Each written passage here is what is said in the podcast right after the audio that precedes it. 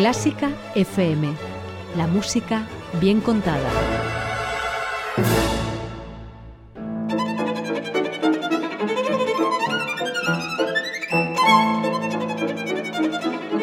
Hoy toca con Carlos Iribarren.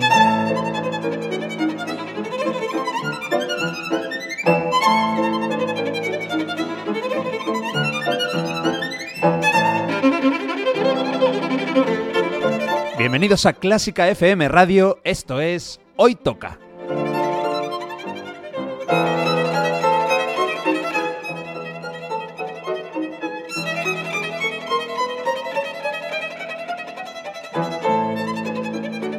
Vamos a escuchar música de calidad, de primera categoría. Algunas piezas son conocidas, otras no tanto, pero todas tienen algo en común.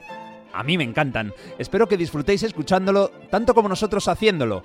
Y por cierto, podéis y debéis seguirnos en Twitter, en Facebook y en Instagram. Esto es Clásica FM Radio.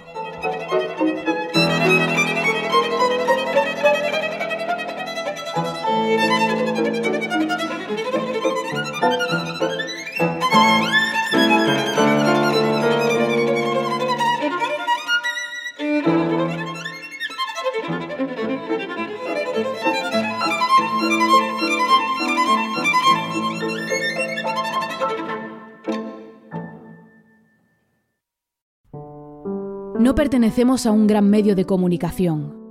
No recibimos ayudas económicas públicas o privadas. No vendemos nuestros contenidos ni los llenamos de espacios publicitarios. Lo que escuchas en Clásica FM es simplemente la mejor música del mundo.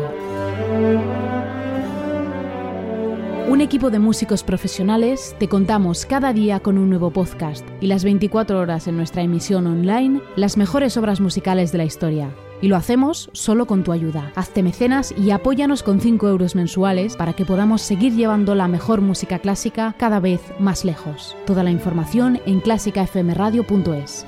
La mejor música del mundo, gracias a ti. Hoy toca con Carlos Iribarren. Hoy toca retroceder tres siglos para disfrutar de un instrumento sensacional en un periodo sublime. Hoy toca elegancia y dulzura. Hoy toca la flauta barroca.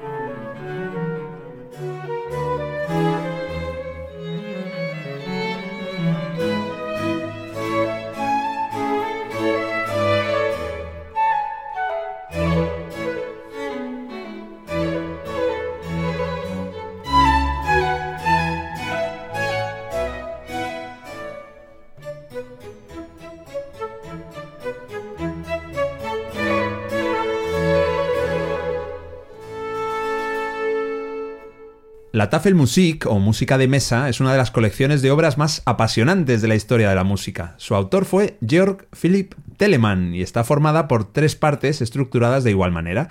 Una obertura, un cuarteto, un concierto, un trío, una sonata y una conclusión. Lo que acabamos de escuchar pertenece a la primera parte, es el largo del concierto para flauta, violín y cello en La mayor.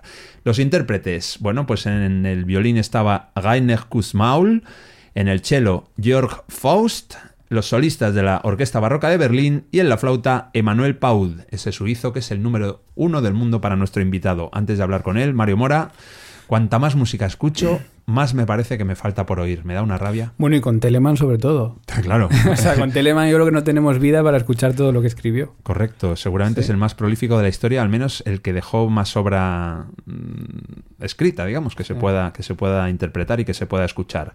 Juan Val, nuestro flautista de cabecera en Hoy Toca. ¿Cómo estás? Pues muy bien, muchas gracias de nuevo. Voy a por recordar- la invitación. A ti, a ti por venir. Eh, Voy a recordar que eres flauta y flautín solista de la Banda Municipal de Madrid y también de Hoy Toca. Eres, Sí, ya oficial, oficial. Eres el nuestro oficial. ¿Y tienes un blog de flauta también? Sí. Muy interesante. Exacto, juanbalflauta.com, desde hace unos cuantos años. Sí. Ahora está un poco más tranquilo, pero sigue ahí, sigue Ah. ahí. ¿Qué quiere decir tranquilo? Pues que no publico tanto como antes, pero sigo publicando y bueno, hay cositas también en YouTube y estas cosas. Entrevistas a flautistas y, Exacto. también me hace gracia cuando das consejitos, ¿no? Mira, así. Bueno, hay que... ¿Cómo limpiar la flauta? Esos ¿Cómo- tienes uno. Sí, Hay uno, hay uno, sí, sí, sí. Muy chulo. Ah, tengo hasta una SMR, con que imagínate. ¿En serio? En YouTube. ¿Qué es eso? ¿Qué tienes? ¿Una? Cositas de estas de... ¿Pero hacer con la micrófono. flauta? Con la flauta, con la flauta. ¿No sabes lo que es el AS- ASMR? Lo de ponerte como en el Nirvana, en la paz. No, seguro que en el chat de Twitch, que estamos en directo en Twitch y en TikTok, eh, seguro que lo saben. Pensaba Es- que era una es- cosa de mira, es hacer esto, vamos a hacerlo. Eh, El ruido del agua, por ejemplo. Pues eso, como un ruido para relajarte. ¿eh? y de repente haces... Pues eso lo tienes tú. A mí eso, a mí eso me da pereza. Búscalo, búscalo. Bueno, el tuyo lo voy a escuchar, pero que sepas que yo no soy... Será divertido. No soy tu público. Lo que es divertido, porque se tocaba en festines, en banquetes, pues es esto, la música de mesa de Telemann, ¿no? Exacto, sí, sí, sí. Era una música que, bueno, eh, pues lo que, lo que has comentado, se utilizaba para tocarlo en banquetes y estas cosas. Y tenía una cosa muy curiosa, que aquí Telemann eh, ganó mucha pasta. Se dice que más que Bach, que el doble que lo que ganaba Bach en la época. Por esta obra, dices, en concreto. Por este tipo de música, porque Ah. lo tenían con un método, pues como hoy en día tenemos Netflix y tenemos Amazon y todas estas cosas, tenían suscripciones. Ah, qué bueno. Tenían suscriptores para este tipo de música. Entonces, Telemann aquí debió hacer, por lo que he he podido leer, eh, debió hacer bastante dinero. Qué listo, Telemann. Tío espabilado, ¿eh? Oye, Mario, música que 300 años después sigue sonando gozosa.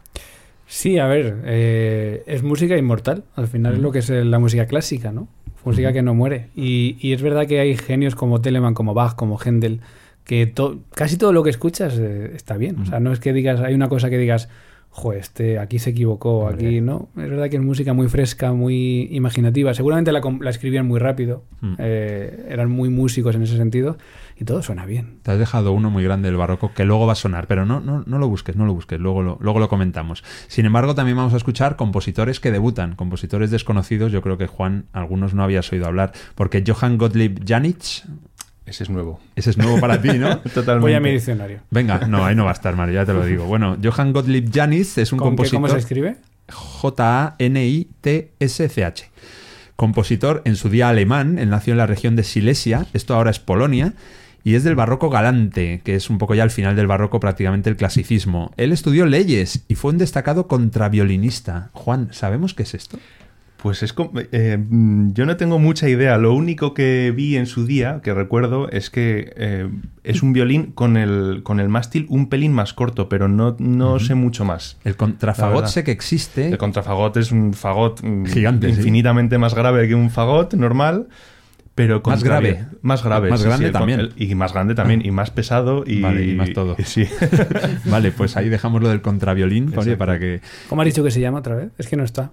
Janich, hombre, pero ¿cómo va a estar en tu libro? Si tu libro es... SR Kans dice que suena a futbolista de tercera inglesa. Sí, no, jugó, jugó en el Hamburgo, eh, pero en segunda. Ahora.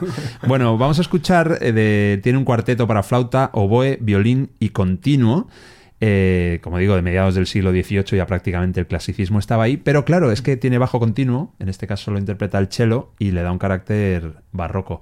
Como hay oboe también, flauta y oboe, ¿qué tal se llevan estos dos instrumentos? Bien, tanto en la orquesta como en la banda, por ejemplo, tocamos siempre muy cerquita, siempre estamos muy cerca. Y Pero no discutís, no tenéis ahí guerra de depende cuerdas. del flautista y depende del oboísta. A ver, yo en tu caso sabes. sé, sé que eres una persona estupenda, pero bueno, me imagino que... Siempre hay. ¿Quién lleva más solos? Uf, pues es difícil de decir, ¿eh? Porque la flauta normalmente tiene muchos solos, pero el oboe también. Vamos, vamos a ver quién lleva más en Vamos esta ver, pieza de. Janich. Venga, los intérpretes son la Berlin Baroque Company. Y nada, esto es el vivace, como digo, tercer movimiento del cuarteto en sol de Janich.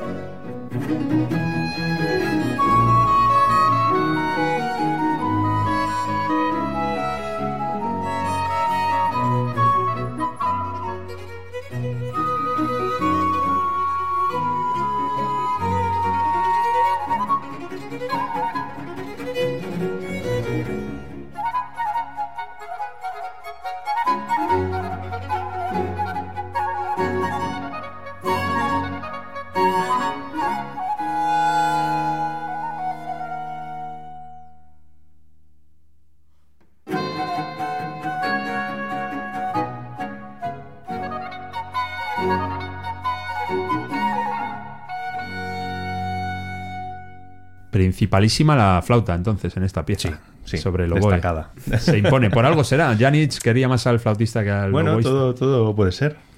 A saber qué historia tendría este hombre Mm. con la flauta. Oye, al oyente que preguntaba a Mario lo de este compositor, ¿cómo se llama? ¿Qué apellido más raro tiene? El siguiente se llama Friedrich Kleinknecht.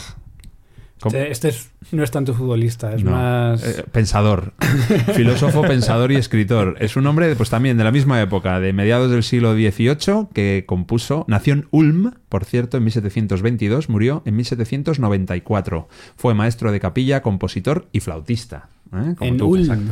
Ulm, sí, Ulm es conocido por algo. Ulm. Sí, ULM. Sí, el Ratio Farm Ulm es un equipo de baloncesto y eh, juega competición europea, aunque no tiene la calidad para llegar a la Euroliga. El Alba Berlín y el Bayern de Múnich son los que juegan la Euroliga de Alemania. Pero bueno, sigamos con la música. Compuso decenas de obras de cámara este señor Kleinknecht. Y ahora hablaremos de más cosas. Tú, las piezas, este tampoco lo conocías, evidentemente. Este tampoco. Es que siempre me sorprendes, Carlos. Yo no sé cómo lo haces, pero siempre... Mira que hay repertorio barroco y súper conocido, pero siempre hay algo nuevo aquí. Bueno, ponen por aquí un título para el programa 10 compositores que no conocías del barroco. El número 7 te sorprenderá. Qué bueno. Ah, por cierto, lo que quería decir, título del programa, La flauta barroca. El título exacto sería La flauta en el barroco. Sí. Más bien. ¿Es, la ¿no? mis- ¿es el Puede mismo ser. instrumento? Eh, tenemos el- la, flau- la flauta actual, por ejemplo, la que yo toco, no tiene absolutamente nada que bueno, nada que ver, es el origen, pero la flauta barroca es muy diferente en construcción, eh, en construcción. ¿No es el traverso? Sí, el traverso es la flauta barroca. Es Ah, el sí, sí. origen, digamos, del, del instrumento que tenemos O ahora. sea, se podría llamar hoy toca traverso. Sí, aunque por ahí yo creo que hay alguna pieza que no... Que no tiene Pero esa flauta barroca se toca eh, como la que tocas tú, eh, o sea, horizontal. Mal, Sí, sí, tienes sí. mal las manos. No, la tengo. ¿Por No, qué? Ah. hay uno que se pone por detrás, así. Ahí está. Vale, sí, ahora lo intento. no es lo mío, no es lo mío. Ah, vale, vale. Yo pensaba que era también eh, como la No, no, flauta no. dulce, la Es- flauta del Son cole. dos instrumentos, pues digamos que distintos, ¿no? Pero se Vale. llaman flautas, pero son diferentes. Bueno, pues vamos a escuchar la música de este señor Kleinknecht. Ahora seguimos hablando de flautas. Por supuesto, lo que vamos a escuchar es el largueto, primer movimiento de esa sonata de cámara en do mayor. Los intérpretes, muy importante. Irene Hegen está en el clave, Peter Mans en el cello y una flautista alemana llamada Sabine Dreyer en la flauta.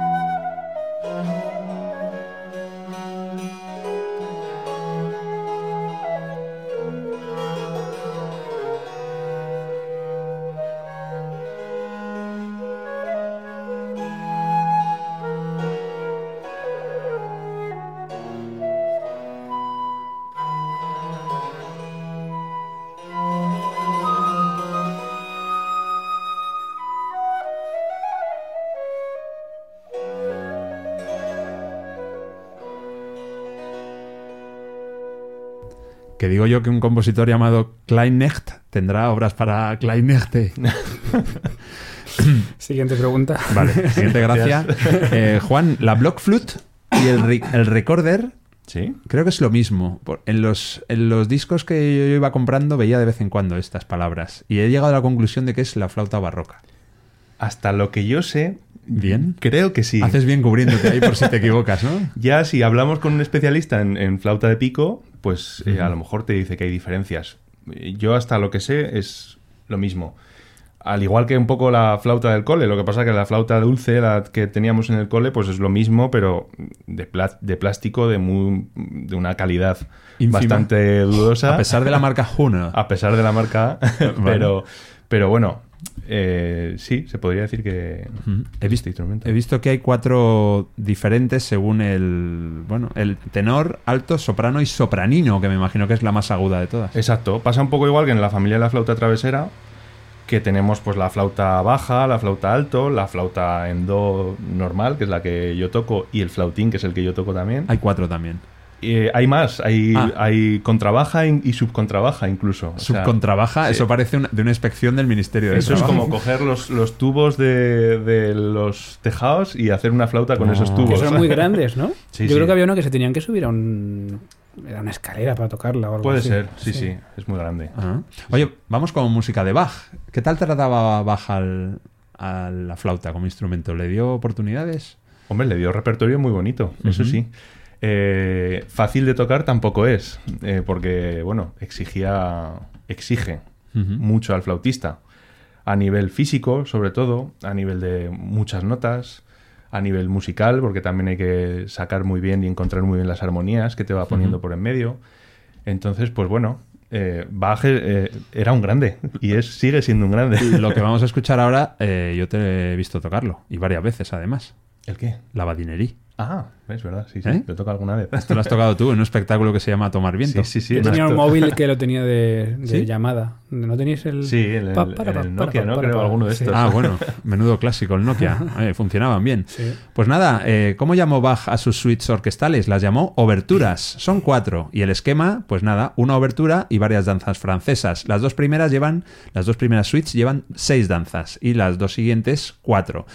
En la tercera, en la tercera suite está ese, esa aria maravillosa de Johann Sebastian Bach, que después adaptada a, a cuerdas, etcétera, es una pieza increíble. Y en la segunda encontramos lo que vamos a escuchar ahora, esta pieza brevísima, maravillosa para flauta, cuerdas y continuo en si menor. Es la badinerí.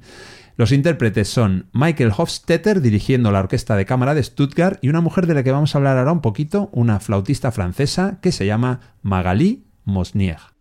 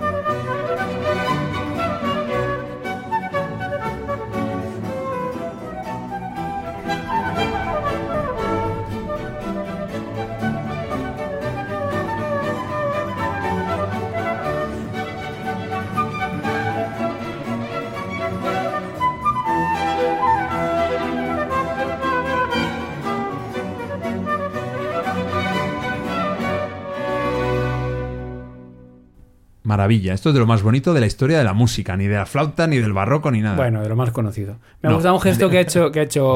Juan ahora al acabar. Ha hecho ta ta ta tan. ¿Qué querías que estabas marcando el retardando. El de- relax de ha hecho así como la mano ¿no? para los del podcast, con la mano como para.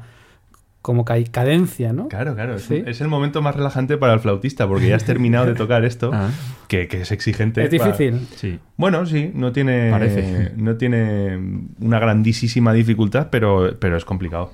Hay que estudiarlo y estas cosas. ¿Qué tal lo ha tocado Magali Mosnier? Bien, bien. Bien, le, bien. damos, le damos una buena nota. Una buena nota. Es una flautista francesa, como decía, que ganó el concurso de la ARD, ARD que son las radios ¿no? alemanas, Sí. la asociación que engloba las radios públicas alemanas, y desde entonces esta flautista francesa casi es más conocida, trabaja más ¿no? en Alemania que en Francia. Sí, hombre, es un concurso muy prestigioso. A nivel de Alemania, bueno, a nivel mundial, ¿eh? pero a nivel de Alemania es, evidentemente, pues por la entidad que lo organiza, Te abre las puertas, ¿no? del te abre país. las puertas de muchas grabaciones, mucha, muchos conciertos con las orquestas alemanas. Bueno, tiene su prestigio. Oye, pues qué bien. Vimos, eh, te mandé un, encontré un reportaje sobre Sí. ella, una mini entrevista de cuatro minutillos. Y ahí decía que la, tocar la flauta empezó como un juego, que ella en realidad quería ser cantante, pero que ahora le da pereza volver a empezar. Tienes la Por- carrera ya montada. Por lo que sea, ¿no? Claro, claro. sea. Estaba muy Sí, bien, sí. me gustó ver ahí. pues, sí, estaba chulo, estaba chulo. Contaba ahí un poco su historia y curioso, la Sí. verdad. Eh, tú tienes eh, a Gudrun, a una Gudrun en tu blog, una entrevista con una flautista alemana que se llama Gudrun Gudrun Hintze. Hintze, pero es que la que vamos a escuchar ahora como solista es Gudrun Heyens. Ah, mira, cambia. ¿Cuántas mujeres flautistas hay y cuántas alemanas, no? Uf, Muchísimas. muchísimas. Sí, sí, Infinitas. mucho, muchas, sí, sí. Oye, es la tercera eh, intérprete solista mujer que vamos a escuchar en esta, en esta lista de este Hoy Toca. Y nos vamos a ir con un compositor de nuevo desconocido. Un hombre que nació en Luca. Mario. Mario ha estado en Luca. Me encanta Luca. Sí, porque allí hay algo de la Fórmula 1, ¿no? ¿O no? No, estoy, estoy mezclando no, con Monza. mezclando. con Monza, es verdad. No, Luca, ahí nació Puccini Eso también. es, correcto. Y Bueno, es, pues- una, es una especie de fortaleza, pueblo rodeado de murallas, muy bonito, muy recomendable. Es muy chulo. En su día Mm. Vi las fotos y era muy bonito. Ahí nació Puccini, pero en 1690, bastante antes, nació Francesco Barsanti, que es al hombre al que vamos a, a rendir homenaje ahora con una de sus obras, el adagio de la sonata para flauta en si bemol mayor. Él no debía gustarle mucho el sol, Juan. ¿Sabes dónde vivió toda su vida? En Londres y en Edimburgo. Oh, qué bien, ¿eh? Sí. qué, qué- qué morenito debería estar este hombre. blanco, blanco, vamos, blanco pálido. Y su obra más conocida es su Opus 1. Empezó fuerte. Este es como esa- esos, esos cantantes que sacan su primer disco lleno de Bueno, éxitos. empezó fuerte o se desinfló después. Pues se desinfló. Alex Subago, por ejemplo, ¿no? O Terence Trent D'Arby. Dos ejemplos así que me vienen rápido a la cabeza. Bueno, es su colección de seis sonatas para flauta, es la Opus 1. Pues venga, vamos a escuchar una de ellas, el adagio concretamente, de esa en si bemol mayor. Los intérpretes, Miche Eraub, que está en el clave, Hans-Jörg Kramer, y a la flauta, como decía antes, la flautista alemana Gudrun Heyens.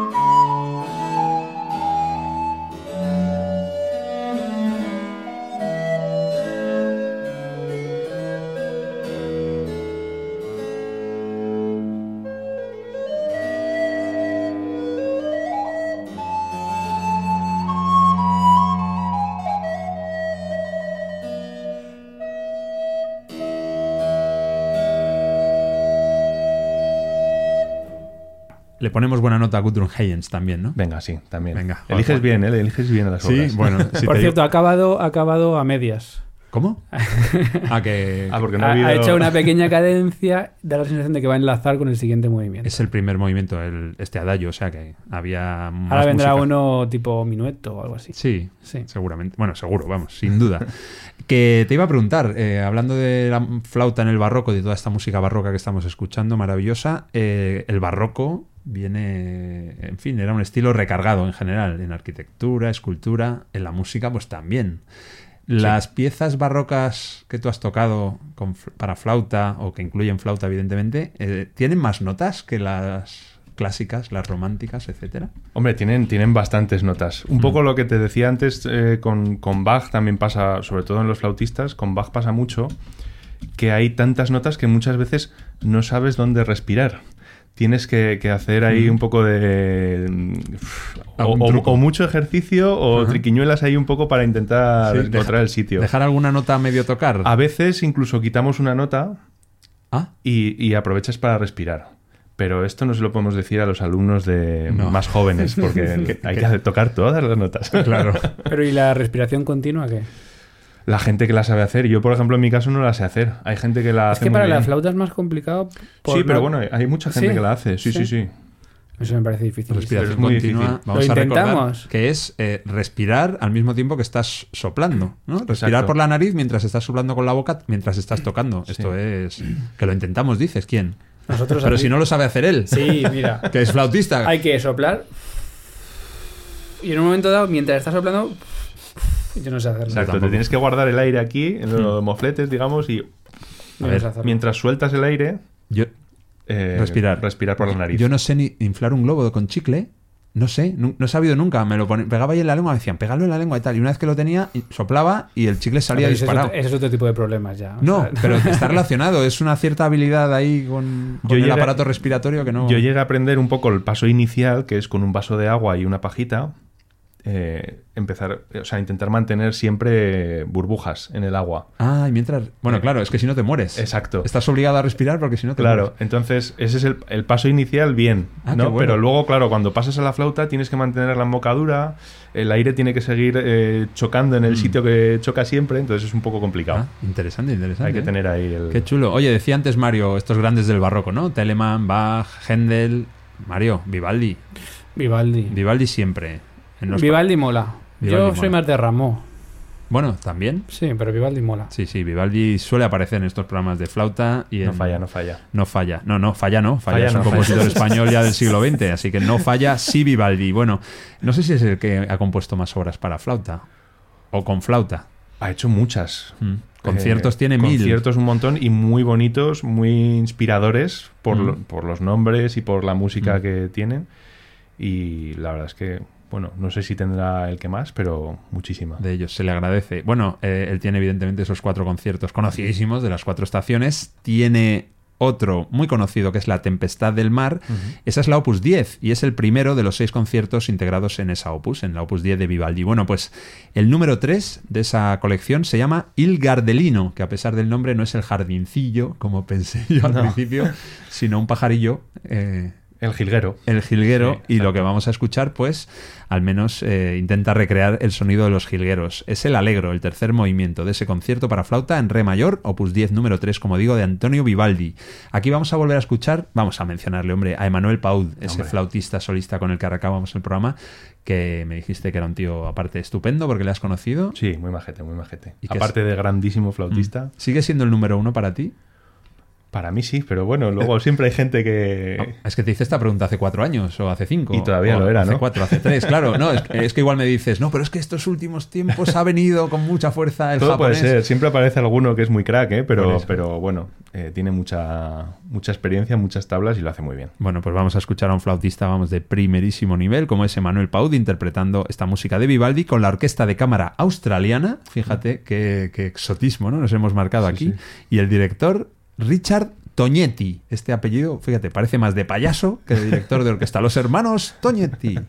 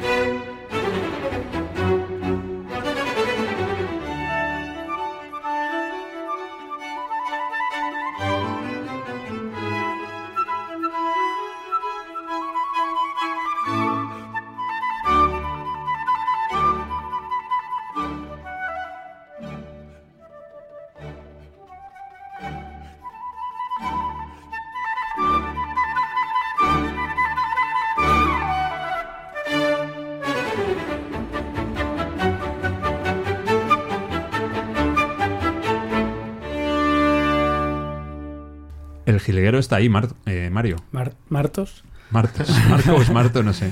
El jilguero suena, es que la- lo hemos hablado muchas veces, ¿no? Pero la flauta para la- las aves o para los pájaros es el instrumento que siempre Mm. se ha utilizado, ¿no?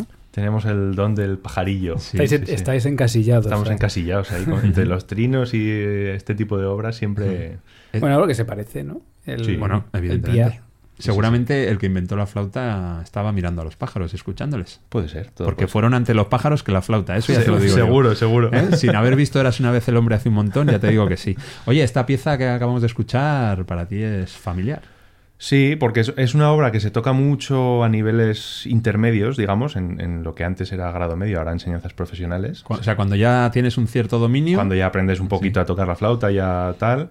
Pero también se toca, pues, pues gente como Manuel Paud, profesionales como, como este señor, pues lo tocan. Eh, yo lo toqué en su día, en el, aparte de tocarlo cuando estaba estudiando grado profesional, lo toqué también en mi recital de final de máster, pero como la temática era también un poco todo el tema de los pajarillos y la naturaleza y tal, em, para darle un toque más eh, de ave, Te disfrazaste de gallina. no, casi. lo toqué con el flautín. Ah. Tenía un toque un poco más... eh, Pajaresco. Sí, no sé por ¿Sí? qué. Me, me gustó y, y a mi profe le pareció buena idea y hicimos eso. Bueno, el flautín sí que se toca en perpendicular. No, el también se toca igual, así, pero es ¿verdad? más- Tengo más esa pequeñito. cosa en la, Sí, sí, sí. en la cabeza Tenemos de que... que, diferenciar entre flauta de pico y flauta travesera. La travesera siempre siempre es así y la y flauta en de horizontal. pico, la flauta pues de hacia pico, adelante. vale. Exacto. Eso es, en vertical, vamos, respecto a la boca, vamos a decir. Sí. Oye, vamos a terminar con un compositor que ya sonó en Hoy Toca, en el que hicimos del oboe barroco con Luis Blanco, y ahí comentamos una cosa curiosa, y es que este hombre cogía la flauta Por el lado izquierdo. por el lado izquierdo, o sea, se la ponía a la izquierda de la cara. Exacto. No sé cómo pondría las manos exactamente o cómo lo haría, pero lo tocaba del lado izquierdo. Supongo que era zurdo o... o- Pues no lo sé, porque en realidad da un poco igual. Eh, Pero bueno, quizá tuvo esa manía. Yo una vez en un museo vi una flauta que estaba adaptada para, para poder tocarse de este lado, pero no sé si sería la que utilizaba el Blavet, no lo, Porque los, no lo, no lo sé. los flautistas zurdos normalmente tocan, la colocan en el mismo lado que Sí, sí, todo el diestro. mundo. Sí, sí. Ahora, Vale. a día de hoy no hay flautas para para zurdos. zurdos. No, No, solo, es en, como las tijeras. solo en un episodio de Los Simpson, el zurditorio. En el- Ma- Mario, Ned Flanders- No me acuerdo bien. Ned ah, sí, que tiene una tienda. sí, monta sí, una tienda para zurdos y es un desastre hasta que no me acuerdo bien qué pasa, pero seguro es, es de los más divertidos. Sí, sí. Pues nada, con Blavet, este compositor, Michel Blavet. Mario, ¿cómo estás? ¿Qué tal? Esa tos, digo, no, hombre, te, te acabas de meter una tos de, de- Sí, de- la traviata, vamos. Llevo dos semanas renqueante. Vaya, pobre. Ah, el frío. Bueno, pero no pasa así, Bueno, el ve. frío de cuando lo grabamos, porque igual ahora ya. Sí, Igual deberíamos cerrar las ventanas. claro, estamos en verano ya. No, no, estamos en marzo, sí, señores. Pues nada, con la música de Blavet nos vamos a despedir. Eh, vamos a escuchar el adagio de su sonata para flauta, cello y continuo. Voy a presentar a los intérpretes. En el clave está Michael Borgstede. En el cello Job Ter Haar. Y sí, señores, estamos por los Países Bajos. El flautista es Jed Vents, un habitual de los discos de la firma Brilliant, de los que tengo mucho por su gran calidad a buen precio. O buena calidad a buen precio, voy a decir. Y nada, el que tiene muchísima calidad y a un precio excelente porque no me cobra nada por venir es Juan Val, nuestro, nuestro invitado. Juan, mil gracias como siempre. Nada, muchas gracias a vosotros. Un placer estar Tu- aquí. Tu quinto programa ya. Eh, Esto es como, ya, ¿eh? como saber y ganar, que ya 93 programas ya, magnífico. Ya, el, el próximo no sé qué vamos a hacer, una fiesta ya o algo. A, a uno por temporada. Es que la flauta da para uno por temporada. Da, da para mucho. No sé qué será lo siguiente que Ah, tendrás preparado, pero, eh, La flauta clásica. pero vamos, a hay, avanzar. hay para rato. Sí, señor. Pues Juan Val, ahí flauta y flautín solista en la Banda Sinfónica Municipal de Madrid. Mil gracias, Juan. A ti, a vosotros. Eso ha sido un toque en la espalda, ¿eh? Dos. Sí, han sido dos, Mario. Cuenta Mario bien. Aprende, aprende a contar porque si no, para tocar música, macho, tienes que, que saber ahí. Pum, pum. Contar no hace cuatro. falta, hace falta sentir. Ahí, ahí. Ah, ya. Y luego eres tú el que hace. Se sienta frente al piano, pone cara de concentración. Un, dos, tres. No, voy. pero yo no cuento. Nunca. Los que cuentan son los que tienen compases de espera. Lo iba a decir, pero bueno, lo ha dicho él. Oye, qué interesante. Tenemos el compás de espera. Hoy toca el compás de Tú espera. no sabes que lo cuento ya, No. y ahora lo extiende. Sí. Simplemente, Bueno, el avance. Eh, Juan a veces se encuentra en su partitura un compás y pone encima 32. Ahí va. Y tiene que contar 32 compases de espera. Con paciencia y con cuidado para no contar 31 en vez de 32, que suele pasar. Ah, sí, entonces. Y cada compás es, venga, claro. uno. Pero ¿Pero por qué- Dos, ¿Y por qué no, no hay un momento exacto en el que tres, está indicado en el que tienes que tocar? Está indicado. cuatro. Después de esos 32 compases. Pero A entonces cinco. no tienes que contar, simplemente esperar a que llegue ese momento. Claro, ¿y cómo sabes que Pero ese es momento? imposible ah, vale, saberlo, claro, porque claro. tú no tienes la partitura del Exacto. resto de Claro. instrumentos. A veces, en algunas partituras, no en todas, te ponen una pequeña guía de algún instrumento que toca antes o alguna cosa así que te sirve Como una de, pista. de Pero si ese referencia. instrumento se equivoca, Ese- ese- Tú vas detrás que, de él. que a veces también puede pasar, que alguien se bueno. equivoque o que no entre, pues bueno, hay liada. Oye, pues nada, eh, muy interesante esto, ¿eh? me ha encantado. Mira, mira. Sí, sí, qué guay. Pues nada, la mejor música del mundo y también pues las mejores curiosidades sobre el mundo de la música. Hay que contar hasta 32 compases, que eso es un minuto tranquilamente, por lo, más, que estabas sí. tardando, o más. Y eso, pues nada, música para flauta, música del barroco, preciosa, con compositores, pues mira, desde conocidísimos como Telemann, Bach y Vivaldi hasta los otros cuatro que estamos escuchando. Nos despedimos con Michel Blavet. Hala, hasta el próximo Hoy Toca.